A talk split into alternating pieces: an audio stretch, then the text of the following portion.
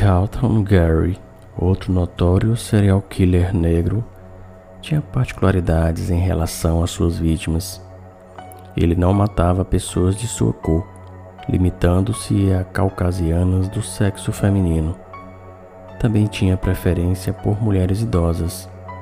Abandonado pelo pai e jogado de um lado para o outro no decorrer de uma infância miserável, Gary acumulou, ainda na adolescência, uma extensa folha corrida de roubos, incêndios criminosos e tráfico de drogas.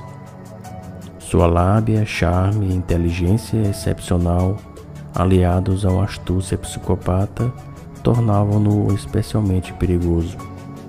Em dado momento, Gary chegou a namorar uma subxerife enquanto paralelamente traficava drogas e cometia assassinatos.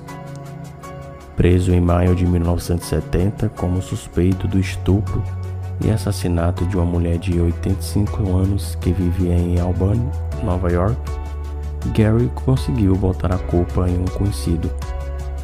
Por fim, depois de ser posto diversas vezes atrás das grades por acusações menores, ele escapou da prisão e retornou à sua cidade natal, Columbus, na Geórgia.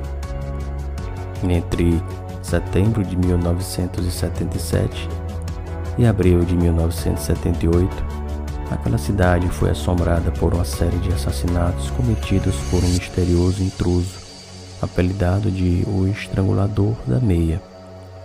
Suas vítimas foram sete mulheres brancas, a mais jovem com 59 anos e a mais velha beirando os 90. Depois de embarcar em uma sequência de roubos a restaurantes, Gary foi preso por assalto à mão armada em 1978 e condenado a 20 anos de prisão. Quatro anos mais tarde, no entanto, ele escapou. A polícia não voltou a pôr as mãos nele até maio de 1984. Acusado de três assassinatos do estrangulador da meia, ele foi condenado por todas as acusações e sentenciado à cadeira elétrica pelo estado da Geórgia.